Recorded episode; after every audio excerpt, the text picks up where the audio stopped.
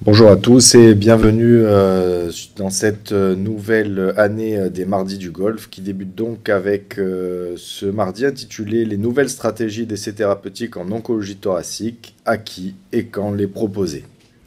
Alors bien sûr, je ne peux pas commencer ce premier mardi en ce début d'année sans vous souhaiter à tous une bonne année 2015 et surtout une année riche sur le plan scientifique sous l'égide du golf et de la SPLF. Voilà, mais disclosure.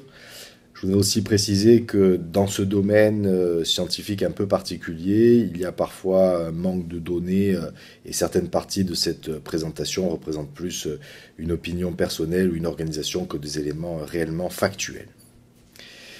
Alors bien entendu, dans le cancer bronchique, on est obligé de faire un constat difficile lorsqu'on regarde la survie médiane en mois euh, des différents groupes de malades. Et si on regarde par exemple ici euh, des malades euh, atteints d'une maladie loco-régionalement évoluée avec un envahissement ganglionnaire de type N3, on voit que quel que soit le type de database auquel on s'intéresse, la médiane de survie est malheureusement aux alentours d'une année.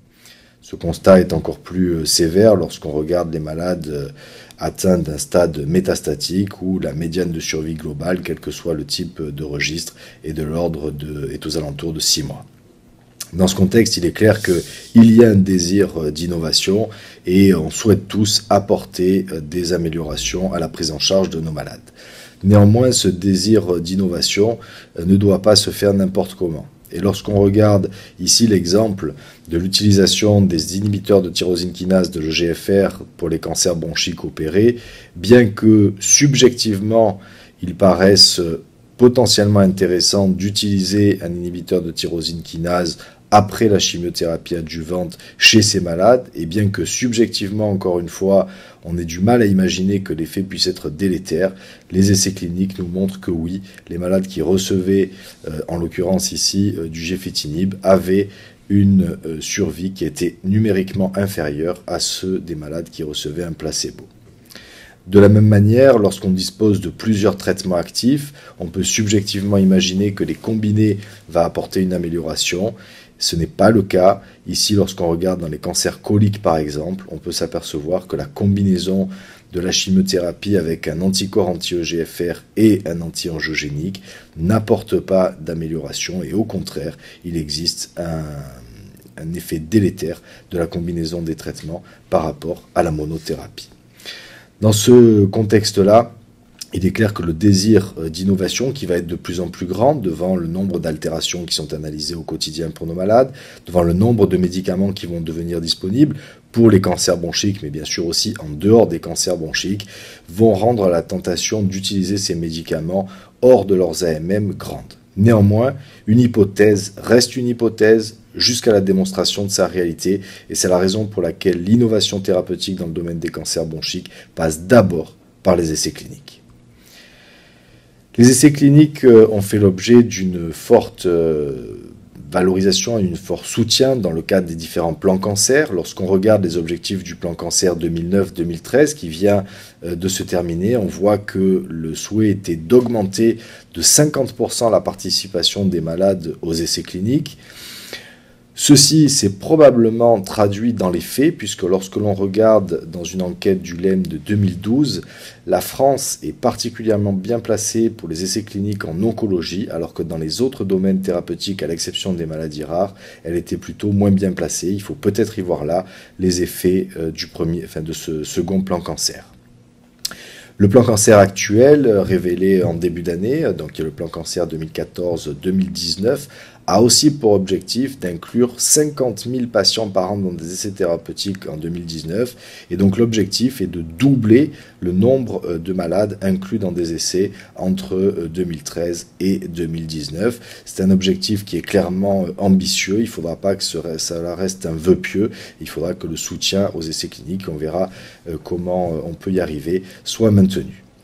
Pour y arriver, euh, l'objectif est de mettre à la disposition des patients et du public des registres d'essais plus accessibles, d'améliorer l'accès euh, aux plateformes et d'améliorer l'information sur les essais cliniques en cancérologie en général. Je vous en montrerai un exemple.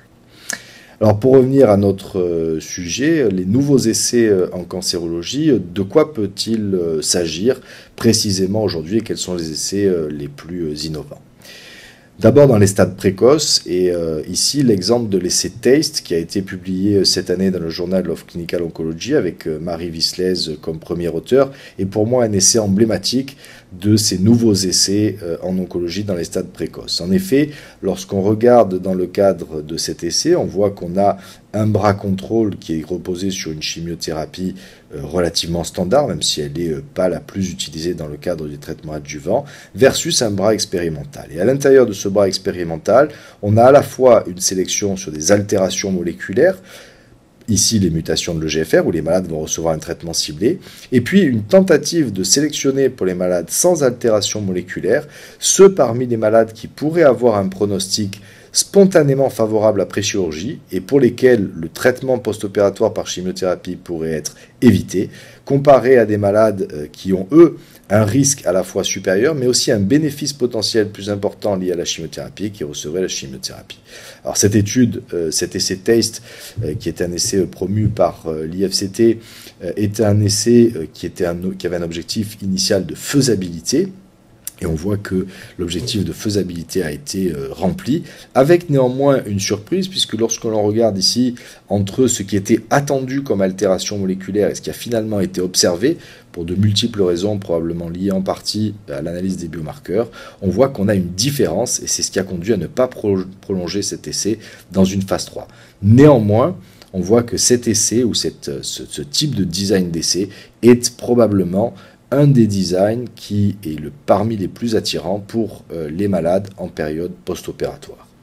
Il y a d'autres essais qui sont en cours avec des designs un peu comparables. Vous voyez ici un exemple avec l'essai Ithaca qui est en cours euh, en Italie sous la direction euh, du, avec comme Giorgio Scagliotti. Dans les malades, pour les malades qui présentent un stade avancé de la maladie, les nouveaux essais ont pour moi deux grands objectifs. Le premier objectif est d'accéder à des nouvelles molécules euh, qui sont euh, d'ores et déjà disponibles, pour lesquelles on a des premiers résultats qui sont parfois encourageants, mais qui ne sont pas commercialisés, qui sont dans l'attente de leur AMM. On voit ici que les des progrès notables ont été faits au travers du temps en termes de délai entre la première, la publication de la première phase 1 et la commercialisation, tout du, moins la première AMM en France pour ces produits. On voit qu'on est passé de délais qui étaient pour les chimiothérapies les plus anciennes et pour le premier EGFR, euh, inhibiteur de tyrosine kinase de l'EGFR, environ 8 à 10 ans, à des délais qui sont maintenant beaucoup plus courts, avec l'exemple, le modèle type qui est celui euh, du chrysotinib, mais également du dabrafenib aujourd'hui, avec des délais d'à peu près 4 ans. Néanmoins, on le voit entre les premiers résultats issus des phases 1, souvent extrêmement encourageants avec ces traitements bioguidés, et la disponibilité au niveau des AMM, on a un délai d'environ 4 ans. Et pendant ce délai-là, le seul moyen d'accéder à ces médicaments sont les essais cliniques. Et clairement, c'est un des objectifs aujourd'hui, à mon avis, qui doit nous pousser à proposer à l'ensemble de nos patients à participer à essais cliniques. Alors, on a en France une organisation exceptionnelle, vous le savez, avec euh, ces 28 plateformes, un certain nombre de biomarqueurs qui sont mis en évidence, et globalement, pour un malade sur deux à peu près, une altération moléculaire qui pourrait lui permettre de participer à un, voire éventuellement plusieurs euh, essais cliniques. On y reviendra. Bien entendu, euh, les deux altérations euh, moléculaires qui ont drivé un petit peu l'enthousiasme ces dernières années sont d'abord les mutations de l'EGFR, avec des données scientifiques corroborées par des données cliniques chez chacun de nos malades et des résultats impressionnants que l'on peut voir sur des scanners de ce type-là. Les réarrangements de Halk euh, ont été la seconde altération euh, qui a suscité énormément d'enthousiasme, avec des résultats, là encore, extrêmement impressionnants sur le plan clinique et radiologique pour nos malades. Aujourd'hui, on a de manière routinière la possibilité d'accéder à l'ensemble des altérations moléculaires que vous voyez là dans le cadre de la routine, et évidemment beaucoup plus dans le cadre d'essais cliniques. Les nouvelles immunothérapies sont euh, les euh, leaders un peu aujourd'hui euh, en termes de nouvelles molécules pour lesquelles un enthousiasme est important de la part des cliniciens et de la part des malades et qui justifie une participation et souvent un recrutement extrêmement rapide dans le cadre des essais cliniques. Ici un exemple d'un patient ayant bénéficié parmi les premiers essais d'immunothérapie basés sur une combinaison de chimiothérapie et d'anti-CTLA4 avec, vous le voyez, un malade qui a bénéficié d'un traitement pendant deux ans pour lequel on a été obligé d'arrêter le traitement suite à l'apparition d'une colite inflammatoire et qui est aujourd'hui toujours en réponse complète de sa maladie alors qu'il avait une maladie métastatique au départ. Cet enthousiasme est justifié par les résultats obtenus dans les mélanomes. On voit ici qu'on a une proportion d'environ 20% de malades qui vont avoir une survie extrêmement prolongée de plusieurs mois, voire de plusieurs années pour certains d'entre eux. Et bien entendu, les objectifs euh, aujourd'hui, ou l'idée aujourd'hui, c'est d'arriver à des combinaisons entre ce qu'on aura obtenu avec les thérapies ciblées et ce qu'on peut obtenir avec les immunothérapies. Alors bien entendu, euh, ben, on a énormément de molécules en cours de développement, de traitements euh, bioguidés notamment, d'immunothérapie avec diverses cibles possibles, et on va avoir donc une multitude de possibilités, soit de combinaison de drogues, d'utilisation de ces drogues pour les mêmes altérations moléculaires dans divers types tumoraux, la combinaison séquentielle de ces drogues dans le même type tumoral ou dans des types tumoraux différents. L'ensemble de ces possibilités ne pourront pas être testées de manière empirique. Dans une autre génération d'essais cliniques dans les stades avancés, au-delà d'accéder à un traitement innovant basé sur la mise en évidence d'une altération moléculaire, on a maintenant des essais dont l'objectif est plutôt de tester des stratégies globales avec des malades qui vont rentrer dans l'essai, avoir un profil moléculaire relativement complet et accéder ensuite à un certain nombre de traitements bioguidés ou pas euh, possibles. Alors on voit ici qu'on a d'abord une première génération qui était les essais basket, c'est-à-dire qu'on va faire une, euh, un profil moléculaire complet et les malades recevront ensuite euh, une molécule en fonction de ce profil moléculaire. On a là euh, l'essai un petit peu Princeps, qui est l'essai Battle One, qui a été publié donc en 2011. Et puis là, un autre essai qui a été mené par le Giuseppe Giacone ONCI, où on voit un petit peu le même type de raisonnement et de profilage moléculaire. On est aujourd'hui à des essais beaucoup plus euh, sophistiqués qui vont être basés sur des analyses pangénomiques euh, complètes avec des analyses en CGH et en NGS. Et je vous montre ici l'exemple de l'essai euh, Unicancer IFCT Saphir 02 Lung. Les malades vont être inclus dans cet essai pendant leur chimiothérapie d'induction. Ils bénéficieront pendant cette chimiothérapie d'une biopsie euh, fraîche, congelée, qui permettra de faire la globalité de ces analyses. Et en fonction du profil moléculaire et pour les malades qui ne progresseront pas à l'issue de la chimiothérapie d'induction, il y aura une randomisation entre un traitement bioguidé qui est basé sur huit molécules euh, différentes euh, ciblées versus un traitement de maintenance standard et ce jusqu'à progression ou euh, toxicité inacceptable. Cette génération d'essais cliniques, on le voit, a réellement pour objectif de démontrer, un, la supériorité de la médecine personnalisée par rapport à une médecine standard, mais deux, va nous permettre de générer des algorithmes de prise en charge de, prise en charge de ces patients sur la base des altérations moléculaires que l'on va retrouver. Néanmoins, euh, la mise en place d'une médecine de précision, euh, telle qu'elle est illustrée euh, sur cette diapositive que je dois à mes collègues de Gustave Rossi, ne va pas sans complications. On le voit, il faut à la fois avoir une évaluation du type tumoral, il faut avoir un nombre important de thérapies à notre disposition pour arriver clairement à donner le bon traitement au bon malade, au bon moment et à la bonne dose. Et dans ce contexte, euh, la médecine de précision et le, workflow, l'ensemble des procédures qu'elle va imposer, et qui sera basé à la fois sur la réalisation des analyses de biologie moléculaire, donc à la fois le prélèvement, les analyses biologiques en elles-mêmes, mais en même temps leur interprétation et la mise à disposition euh, euh, de molécules permettant de cibler ces altérations est euh, un des objectifs euh, d'apprentissage, de, formation, de mise en place de procédures euh, pour chacun de nos centres en participant à ces essais. Par exemple ici, lorsqu'on voit les résultats issus, les résultats analysant les différentes, le rendement des différentes biopsies que l'on peut réaliser pour réaliser un profil moléculaire et ces résultats sont issus de l'essai euh, Moscato conduit à Gustave Roussier. Ils ont été présentés par euh, Antoine Elbeck euh, lors de la ACR 2013. Eh bien, on voit que le rendement de ces différentes analyses n'est pas du tout le même lorsqu'on regarde ici le pourcentage de cellules tumorales ou bien lorsqu'on regarde ici la distribution de ce pourcentage en fonction du site de biopsie, ben, on voit que ici en vert, les,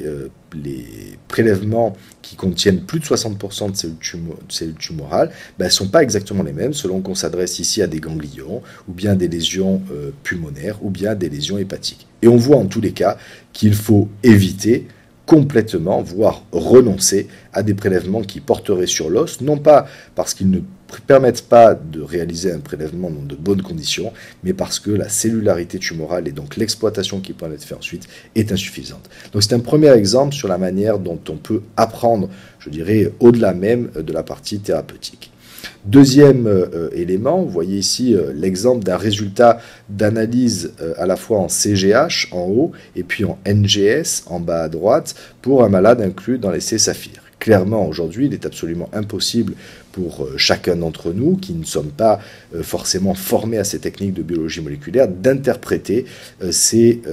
ces résultats et d'être en mesure de décider quelle est la meilleure cible thérapeutique. En effet, comment être certain que l'altération moléculaire qui convient d'être ciblée, ciblée est située sur le chromosome 5 ici, ou bien ici sur le chromosome 21 par exemple. Et l'idée est donc que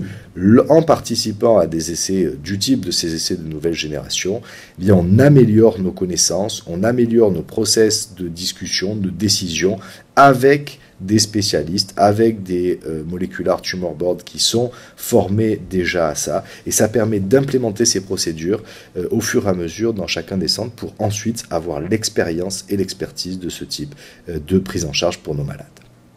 Et puis,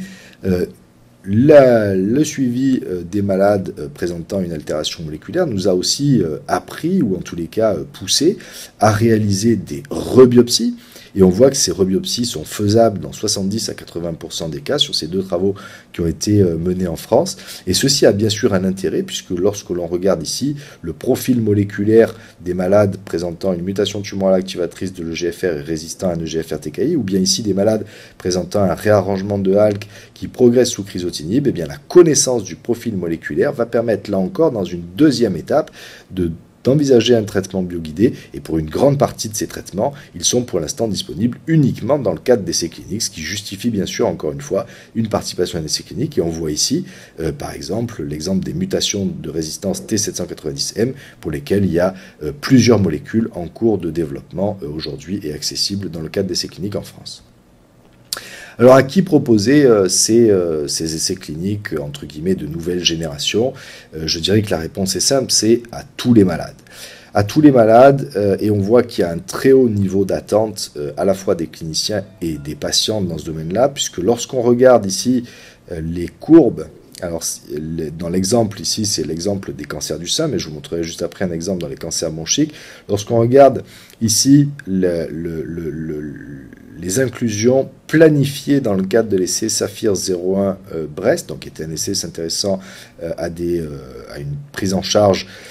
bioguidée des patientes porteuses de cancer du sein. Et lorsqu'on regarde la réalité des inclusions, on voit que les inclusions étaient quasiment deux fois plus vite, voire même trois fois plus vite que ce qui était, que ce qui était prévu, ce qui démontre l'engouement des malades, ou en tous les cas leur très forte volonté d'accéder à une médecine de précision, y compris au travers d'essais cliniques. Lorsqu'on regarde ici les résultats de l'essai euh, Battle 1, on voit que c'est la même chose entre le recrutement estimé, qui est la courbe en pointillé, et le recrutement réalisé, qui, était, euh, qui est la courbe pleine. On voit qu'on est exactement devant le même type euh, d'attente. Ceci montre donc qu'il faut proposer une participation à un essai à chacun de nos malades à chaque fois que c'est possible, et que les malades y sont très généralement favorables. Alors, pour quel type d'attente? Il est vrai qu'il ne faut pas, euh, je dirais encore une fois, anticiper les résultats euh, que l'on pourra obtenir dans le cadre de ces essais. Il y a un certain nombre de euh, données qui suggèrent que la survie des malades pourrait être supérieure lorsqu'ils sont pris en charge dans le cadre d'essais cliniques par rapport aux malades traités de manière standard. Cette étude récente n'est pas en faveur d'un avantage en termes de survie, contrairement euh, à celle-ci, où il y avait effectivement, pour la proportion de malades, et vous voyez en haut à gauche que cette proportion de malades était extrêmement faible, 0,33%, hein, mais pour cette proportion de malades inclus dans les essais cliniques, un bénéfice en termes de survie globale et en termes de survie spécifique liée au cancer. C'était également le cas dans cette autre euh, étude lorsqu'on regarde la database des malades inclus dans les essais cliniques du SWOG versus la database des malades euh, générale, la database CIR aux États-Unis. En France, on a également des données euh, qui euh, nous orientent un peu dans ce sens. Euh, en tous les cas, je dirais qu'ils favorisent, enfin, qui, sont, qui soutiennent l'accès des malades à des stratégies d'essais bioguidés. Ici, les données de Gustave Roussy qui montrent que lorsqu'il existe une altération moléculaire activable et que les malades reçoivent effectivement le traitement bioguidé, ils ont un avantage en termes de survie. Et comme vous le savez, ces résultats ont également été retrouvés dans le cadre de l'analyse menée par nos collègues américains dans le cadre du Lung Cancer Mutation Consortium sur 10 centres et 1000 malades, où on a un avantage là aussi de survie pour les malades pour lesquels il y a eu la mise en évidence d'une cible euh, activable et pour, les malades qui ont effectivement reçu le traitement euh, bioguidé. Alors quand proposer ça, euh, là encore une fois, je dirais que la réponse est relativement simple, c'est toujours, en tous les cas, à chaque opportunité. Il est clair qu'il faut être prêt dans un premier temps à proposer ce type de stratégie aux malades pour lesquels euh, la situation, euh, dans le cadre des situations cliniques les plus fréquentes, et pour nous, c'est à la fois la situation adjuvante et la situation métastatique de première et deuxième ligne, il est clair qu'on ne pourra inclure des patients et le proposer à des patients que si on est réellement convaincu par la question qui est posée par l'essai clinique, ce qui impose de faire une sélection des essais euh, pour lesquels le rationnel est clair et pour lesquels on est convaincu que la question posée vaut le coup de mener l'essai. Et puis, il faut être prêt au respect du protocole. Et clairement, les années euh, récentes ont montré qu'il y avait une complexification importante des différents protocoles et des exigences de ces protocoles, notamment en termes euh, d'études translationnelles, de rebiopsie parfois et de suivi lorsque les traitements bioguidés sont des traitements évalués depuis une période récente. Alors, là encore, euh, l'objectif n'est pas de participer à un essai ou de proposer à des malades de participer à des essais euh, et d'activer des essais dans un centre si on n'est pas convaincu qu'on pourra compléter le recrutement. On voit que la France aujourd'hui, en tous les cas dans la dernière enquête du LEM, euh, est très largement derrière ses partenaires européens en termes de respect et de cohérence avec les objectifs de recrutement. La conclusion de cette, de cette diapositive est clairement qu'il ne faut ouvrir un essai que si on est prêt à y inclure un certain nombre de malades. Par ailleurs, euh, un essai pour chaque indication, oui bien sûr, mais un essai pour chaque indication, et notamment pour les indications qui ne dépendent pas exclusivement euh, des oncologues ou euh, thoraciques ou des, des clairement, il vous faudra des partenaires. Il faudra des partenaires chirurgiens qui soient convaincus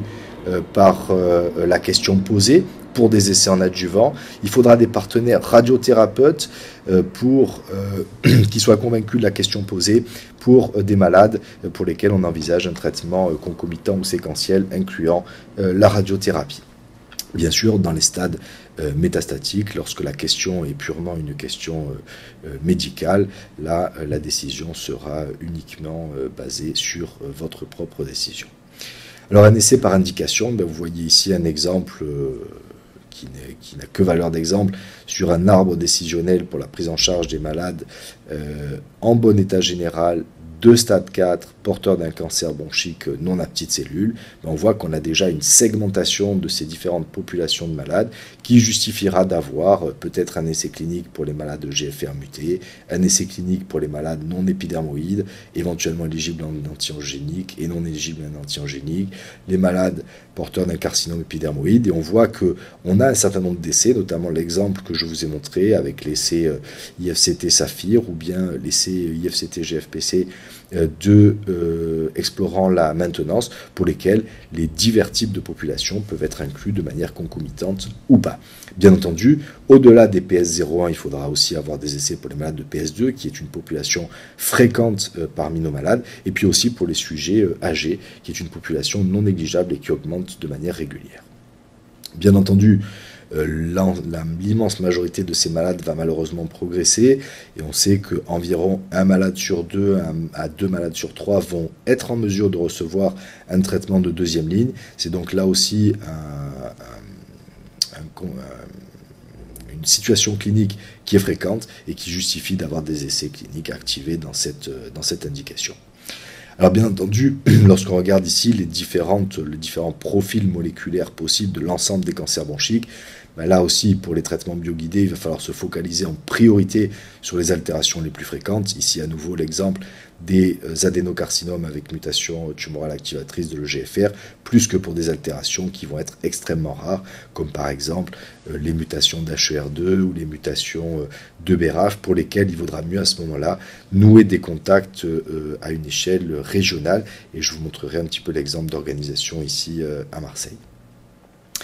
Pourquoi toutes ces précautions? Parce que la médecine personnalisée n'est pas forcément simple. Et même dans un centre comme Gustave Roussy ici, où il y a à la fois une grande expérience dans la réalisation des analyses de biologie moléculaire et d'analyse de biologie moléculaire très complète et la mise à disposition de très nombreux essais de phase 1 et donc la possibilité d'accéder à des thérapies ciblées extrêmement nombreuses, on voit que on a à peu près un malade sur trois simplement qui sera en mesure effectivement de recevoir le traitement bioguidé. Cela impose donc que l'on soit en mesure euh, d'avoir euh,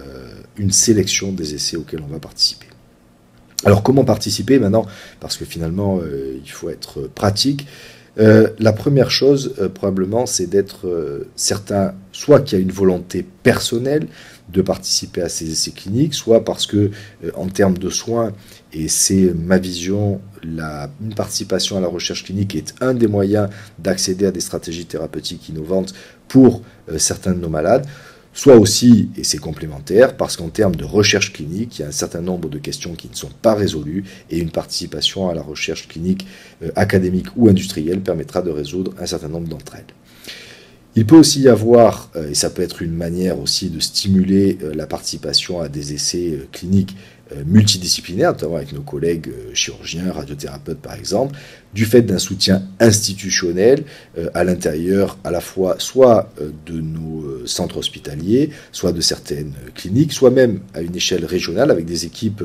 mobiles de soutien à la recherche clinique. Là, je dirais, on est dans une démarche peut-être plus, entre guillemets, opportuniste, l'idée étant que la mise à disposition de ces moyens permette de mener des essais auxquels on avait été obligé de renoncer jusqu'à présent.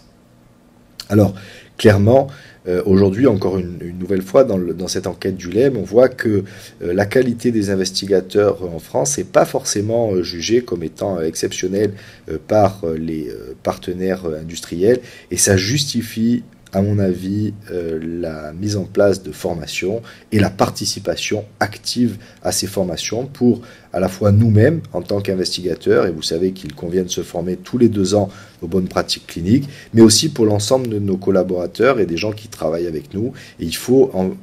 arriver à former euh, l'ensemble euh, de nos partenaires. Alors ces formations sont disponibles dans le cadre de groupes coopérateurs. Elles sont également euh, possibles dans le cadre de formations euh, offertes par les industriels. il y a notamment des outils de formation euh, basés sur le web qui sont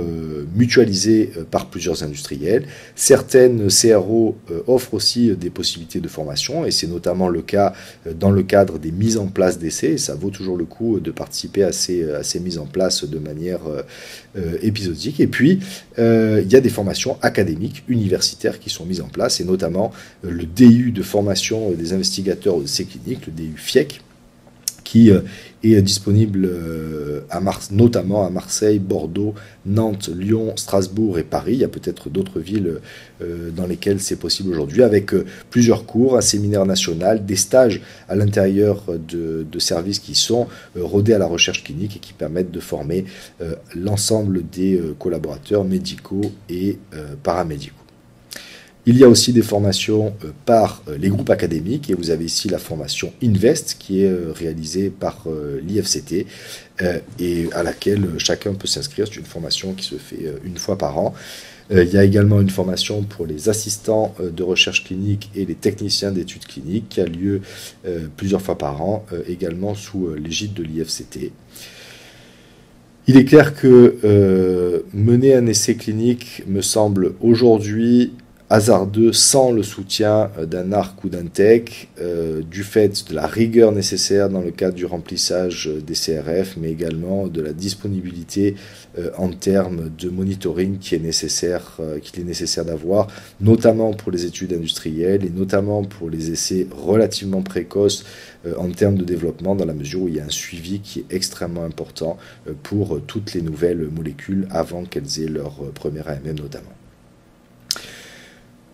Participer à un essai, c'est arriver à faire une sélection, mais c'est aussi arriver à voir un petit peu quel est le panorama des différentes études possibles. Et vous voyez que sur cette recherche, sur les essais activés pour les cancers bronchiques de stade 4, les essais qui étaient activés en France, il y en avait déjà 57. Et vous pouvez trouver donc sur le site clinicaltrials.gov le premier, euh, un premier screening des essais. Vous pouvez, en cliquant sur chacun euh, de ces essais, avoir une idée du design de l'essai, de la population, des principaux critères d'inclusion et d'exclusion et euh, des centres qui sont activés pour ces essais, voire même les coordonnées bien sûr du promoteur pour demander éventuellement à participer à ces essais si vous le souhaitez. Il existe également un registre au niveau euh, du site de l'INCA, avec notamment un registre euh, plus spécifique sur les thérapies euh, ciblées et les essais cliniques qui sont ouverts. Le site n'est pas forcément toujours à jour parfaitement, donc n'hésitez pas à envoyer un mail au coordonnateur ou aux différents investigateurs qui sont mentionnés sur le site si vous souhaitez avoir plus de précision. Il existe également sur le site de l'IFCT l'ensemble des études académiques de l'IFCT euh, qui sont ouvertes. Et vous trouverez également euh, la même chose sur le site du GFPC où vous avez l'ensemble des études qui sont activées avec les synopsis et les coordonnées des différents investigateurs principaux. Il y a donc une information relativement complète, même si elle est un petit peu éparpillée, je dirais aujourd'hui, avec plusieurs ressources, mais une information relativement complète pour ceux qui souhaitent se renseigner et participer à des essais cliniques. Alors bien entendu, euh, cette participation va ensuite se faire de manière pratique à un échelon régional. Et là, il est vraiment extrêmement important de partager de l'information sur ces essais cliniques, sur euh, les altérations moléculaires qui sont ciblées par exemple, sur les procédures de ces essais, au travers de diverses réunions qui existent probablement dans chacune de nos régions, euh, sous l'égide des, des, pneumologues, des pneumo-oncologues, avec la participation des oncologues. Et on voit qu'on a là ici des RCP régionales par exemple. Euh, des RCP biomoléculaires qui sont également l'occasion de discuter différents essais. Et puis il peut y avoir des réunions régulières dans chacune des disciplines. Alors voilà par exemple nous, comment on est organisé euh, ici à Marseille, on a une application web qui a été développée euh, par l'assistance publique des hôpitaux de Marseille, mais euh, je pense que c'est quelque chose qui est tout à fait transposable n'importe où, avec ici un listing pour chaque type tumoral, des différents essais qui sont activés. On voit le nombre d'essais activés, on voit le nombre d'essais à venir, et en cliquant sur chacun de ces liens, on peut avoir le type d'essai, avec encore une fois les principaux critères d'inclusion et d'exclusion, et les différentes... coordonnées à la fois des assistants de recherche clinique et euh, des euh, médecins investigateurs. Ces euh, données sont accessibles sur le web, à la fois pour nos correspondants médicaux, mais également pour les malades. Et il n'est pas rare que les malades aillent chercher eux-mêmes sur Internet un certain nombre de données qui pourraient être intéressantes dans le cadre de la prise en charge de leur maladie. Et puis on peut avoir des outils euh, plus euh, modernes, comme par exemple ici un réseau Twitter sur lequel on diffuse un certain nombre d'informations concernant euh, les ouvertures, les fermetures d'essais, les slots qui sont disponibles, à la fois pour les essais bioguidés, mais également pour nos études de phase 1. Ensuite, il faut développer bien sûr un réseau qui va être entre guillemets plus local, hein, à l'échelle institutionnelle. Le lieu idéal est bien sûr la RCP. Les RCP d'oncologie thoracique sont en général l'idée par les par les pneumo-oncologues et les pneumologues, avec bien sûr une participation de nos partenaires sur l'échelon diagnostique, les anatomopathologistes, les biologistes, les biologistes moléculaires, mais aussi les radiologues, et on l'a vu, euh, il va y avoir une place de plus en plus importante pour les radiologues pour la réalisation d'un certain nombre euh, de prélèvements qui ne pourront pas être effectués par euh, voie endoscopique, et puis les partenaires thérapeutiques, entre guillemets encore, les chirurgiens thoraciques notamment, et les radiothérapeutes. Il est important d'informer euh, nos malades sur ces possibilités et je pense de les informer le plus tôt possible. Vous avez euh, à disposition euh, un certain nombre de notices d'information. Je vous en montre une ici qui a été développée conjointement par la Ligue et par l'INCA. Ces notices sont disponibles dans le service par exemple pour nous. Les malades y ont accès et ça leur permet d'acquérir un certain nombre de, connaissances ou en tous les cas d'avoir une, une première vision de ce que peuvent être les essais cliniques en cancérologie par exemple lorsqu'ils sont euh, pris en charge au moment des procédures diagnostiques ou avant qu'on ait pu discuter de l'ensemble de leur prise en charge euh, thérapeutique. Et puis, euh, on essaie de développer, et ça je pense aussi que c'est quelque chose qui peut être mis en place n'importe où, une information régulière et un esprit d'équipe afin qu'à l'intérieur de l'équipe, sur le plan médical, mais aussi paramédical, tout le monde partage les mêmes informations. Alors ensuite, pour ceux euh, les plus euh, ambitieux qui voudront mener des projets euh, de recherche clinique et qui chercheront des financements, on voit qu'on a des moyens non négligeables qui sont dédiés à la recherche clinique en cancérologie. Je vous montre ici les résultats du PHRC Cancer pour 2013. 44 projets financés à hauteur de 17 millions d'euros. Pour le, PHRCI, donc, qui a remplacé les les STIC, on a 54 euh, projets, enfin pour le PHC, pardon, interrégional, 54 euh, projets financés à hauteur de 8,4 millions d'euros. Pour le programme translationnel, 17 projets, 6,4 millions d'euros. Pour les anciens STIC qui, qui ont été rebaptisés PRME, euh, deux projets financés à 860 000 euros, etc. Plus tous les appels d'offres publics et privés, notamment euh, des organismes caritatifs comme l'ARC et la Ligue. Donc il y a des possibilités de financement et lorsqu'il y a euh, un rationnel et un intérêt clinique, si vous ne trouvez pas d'essai qui soit activé, clairement, je pense qu'on peut envisager à l'échelle nationale de mener sur le plan académique un certain nombre d'essais. Il y a des financements euh, qui vont indirectement revenir euh, à, l'institution qui s'engage euh, au travers des SIGAPS lorsqu'il y a des publications, au travers des mairies. Vous savez que la disparition du CEGEPS qui a été, enfin du qui a été acté par le gouvernement actuel euh, va euh, conduire à une possible redistribution d'une partie des moyens qui étaient alloués au, au euh, sous la base de MIGAC et de mairie pour les établissements qui accepteront de se plier au contrat unique. Il va être probablement assez difficile d'y échapper. Néanmoins, dans la mesure où ces financements vont arriver directement dans les établissements, il est extrêmement important de s'assurer d'un suivi parfait avec votre direction de la recherche. En conclusion, euh, je dirais que la recherche clinique aujourd'hui, c'est euh, une volonté euh, peut-être au départ individuelle, médicale, mais qui doit être clairement relayée par l'ensemble d'une équipe médicale et paramédicale. Mener une recherche clinique seule, un essai clinique seul est quelque chose qui est à mon avis inconcevable à l'heure actuelle, vu les exigences que sont celles des essais académiques et des essais industriels en particulier. Quel malade à qui le proposer euh, Je crois tous les malades. Et dans l'idéal, à chaque étape de leur maladie, euh, les malades peuvent participer à plusieurs essais cliniques de manière simultanée. C'est ce qui nous permet d'améliorer le nombre de lignes thérapeutiques que l'on peut leur proposer. Il convient d'optimiser notre stratégie en termes d'essais cliniques par un choix raisonné des essais, la mise en place d'une organisation optimale et une information optimale à la fois de nos malades, de nos équipes, mais aussi de l'ensemble des partenaires avec lesquels on travaille à une échelle institutionnelle, mais également en dehors de notre institution. Et il y a une valorisation médicale et paramédicale qui peut et doit être mise en place pour l'ensemble des essais. Et je ne peux pas finir euh, euh, cet exposé sans euh, un petit clin d'œil à l'ensemble de l'équipe de recherche clinique qui travaille à l'assistance publique des hôpitaux de Marseille pour euh, mener euh, la recherche clinique en oncologie, notamment thoracique. Je vous remercie.